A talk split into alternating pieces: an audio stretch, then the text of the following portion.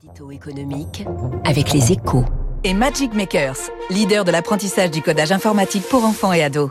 magicmakers.fr Bonjour François Vidal. Bonjour François. Directeur délégué de la rédaction des Échos. Alors sans que les Français s'en rendent vraiment compte, hein, depuis 2004, le lundi de Pentecôte est devenu un jour pas comme les autres.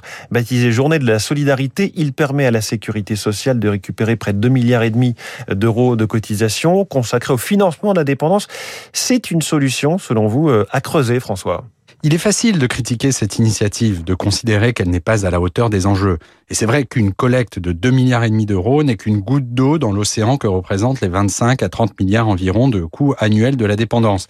C'est aussi très peu si on garde en tête que le nombre des personnes âgées de plus de 85 ans va passer de quelques 2 millions à plus de 5 millions d'ici à 2050.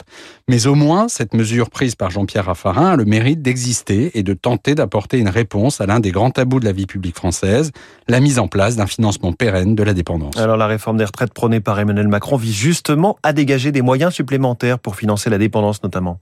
C'est vrai, mais d'abord, elle est complètement virtuelle pour le moment et reste soumise à une consultation avec les partenaires sociaux qui ne s'ouvrira pas avant la rentrée et dont les résultats sont tout sauf certains. Ensuite, cette réforme est censée répondre à tellement d'objectifs, du rééquilibrage des retraites euh, jusqu'au relèvement du minimum retraite en passant par le financement des dépenses de santé, qu'on peut se demander ce qui restera au final pour la dépendance. C'est pour cela qu'il serait peut-être bon de réfléchir dès maintenant à la mise en place d'une seconde journée de solidarité. Ce ne serait évidemment pas la réponse définitive à ce gigantesque problème, mais une telle mesure aurait le mérite de doubler les sommes fléchées vers la dépendance, sans augmenter le coût du travail et tout en plaçant ce sujet si crucial pour notre société au cœur du débat public. Merci François Vidal. L'édito écho comme chaque matin. Il est 7h14. Mon